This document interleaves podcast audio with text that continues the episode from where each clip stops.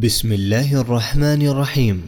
نحمده ونستعينه ونسلم على رسوله الكريم. أما بعد باب الصدق capítulo sobre la veracidad قال الله تعالى يا أيها الذين آمنوا اتقوا الله وكونوا مع الصادقين. Dice Allah subhanahu wa ta'ala. Oh creyentes, temed a Allah y contaos entre los veraces. وقال تعالى والصادقين والصادقات. Dice الله سبحانه وتعالى لوس veraces y سبراسيس وقال تعالى فلو صدقوا الله لكان خيرا لهم. Dice الله سبحانه وتعالى sería mejor para ellos que fueran sinceros con عن ابن مسعود رضي الله عنه عن النبي صلى الله عليه وسلم قال إن الصدق يهدي إلى البر وإن البر يهدي إلى الجنة وإن الرجل ليصدق حتى يكتب عند الله صديقا. وإن الكذب يهدي إلى الفجور وإن الفجور يهدي إلى النار وإن الرجل ليكذب حتى يكتب عند الله كذابا. متفق عليه. ابن مسعود رضي الله عنه el Nabi sallallahu alayhi wa sallam dijo La verdad conduce a la virtud y la virtud conduce al Jannah. Cuando la persona se mantiene diciendo la verdad, es anotada ante Allah como un veraz. Por el contrario, la mentira conduce a la inmoralidad y la inmoralidad conduce al fuego. Cuando la persona se mantiene diciendo mentiras, es anotada ante Allah como un mentiroso. عن أبي محمد الحسن بن علي بن أبي طالب رضي الله عنهما قال: حفظت من رسول الله صلى الله عليه وسلم دع ما يريبك إلى ما لا يريبك فإن الصدق طمأنينة والكذب ريبة. رواه الترمذي وقال حديث صحيح. قوله يريبك هو بفتح الياء وضمها ومعناه اترك ما تشك في حله واعدل إلى ما لا تشك فيه. Abu Muhammad al-Hassan ibn Ali ibn Abi Talib radiyallahu anhuma dijo: He aprendido del enviado de Allah sallallahu alayhi wasallam lo siguiente: Deja aquello que te trae dudas por aquello que no te trae dudas. La verdad trae sosiego y paz, en cambio la mentira trae dudas. عن أبي سفيان صخر بن حرب رضي الله عنه في حديثه الطويل في قصة هرقل قال هرقل فماذا يأمركم؟ يعني النبي صلى الله عليه وسلم. قال أبو سفيان قلت يقول اعبدوا الله وحده لا تشركوا به شيئا واتركوا ما يقول آباؤكم. ويأمرنا بالصلاة والصدق والعفاف والصلة. متفق عليه. Abu Sufyan ibn Harb radiallahu an, en su extenso relato sobre la historia de Heraclio, dijo: Preguntó Heraclio, ¿qué os ordena hacer? Es decir, el Nabi Muhammad sallallahu alayhi wasallam. Dijo Abu Sufyan, nos dice, adorad solo a Allah, sin asociarle nada ni nadie, y abandonad la creencia de vuestros ancestros sobre la adoración de ídolos y demás costumbres paganas. Además, nos ordena hacer la oración, ser veraces, castos, y respetar los vínculos familiares.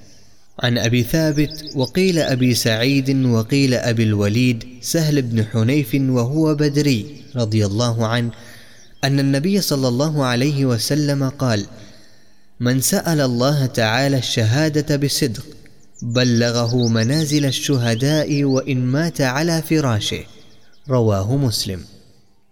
سهل بن حنيف quien estuvo en la batalla de Badr radiallahu an narró que el enviado de Allah sallallahu alayhi wasallam dijo: Quien pida a Allah sinceramente morir por su causa en el campo de batalla, él lo elevará a la categoría de mártir, aunque muera en su lecho. عن أبي هريرة رضي الله عنه قال: قال رسول الله صلى الله عليه وسلم: غزا نبي من الأنبياء صلوات الله وسلامه عليهم فقال لقومه: لا يتبعني رجل ملك بضع امرأة وهو يريد أن يبني بها ولما يبني بها ولا أحد بنى بيوتا لم يرفع سقوفها ولا أحد اشترى غنما أو خليفات وهو ينتظر أولادها فغزا فدنا من القرية صلاة العصر أو قريبا من ذلك. فقال للشمس إنك مأمورة وأنا مأمور اللهم احبسها علينا. فحبست حتى فتح الله عليه فجمع الغنائم فجاءت يعني النار لتأكلها فلم تطعمها. فقال إن فيكم غلولا فليبايعني من كل قبيلة رجل فلزقت يد رجل بيده فقال فيكم الغلول. فلتبايعني قبيلتك. فلزقت يد رجلين أو ثلاثة بيده. فقال فيكم الغلول. فجاءوا برأس مثل رأس بقرة من الذهب فوضعها فجاءت النار فأكلتها. فلم تحل الغنائم لأحد قبلنا ثم أحل الله لنا الغنائم لما رأى ضعفنا وعجزنا فأحلها لنا. متفق عليه.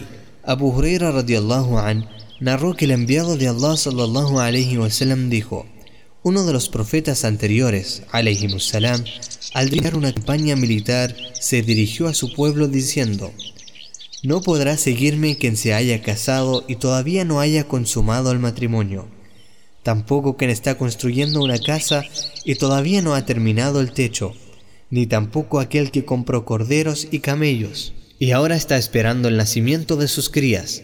Estando en plena campaña cerca de la ciudad, a la hora de la oración de la tarde dijo al sol, Tú obedeces mandatos divinos, al igual que yo.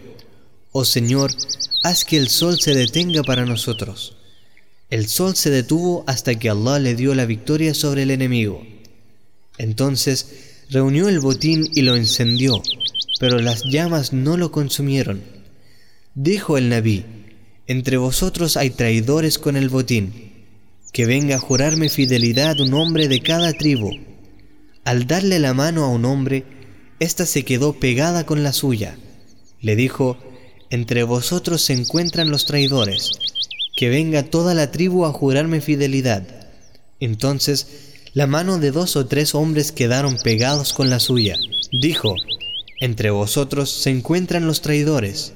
Entonces trajeron una pieza de oro en forma de cabeza de vaca y al colocarla en el fuego, éste consumió todo el botín.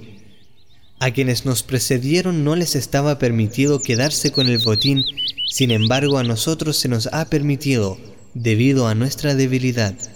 عن أبي خالد حكيم بن حزام رضي الله عنه قال قال رسول الله صلى الله عليه وسلم البيعان بالخيار ما لم يتفرقا فإن صدقا وبينا بورك لهما في بيعهما وان كتما وكذبا محقت بركه بيعهما متفق عليه Abu Khalid Hakim ibn Hizam radiallahu an narró que el enviado de Allah sallallahu alayhi wasallam dijo Tanto el vendedor como el comprador tienen derecho a anular la operación mientras no la concluyan o se separen.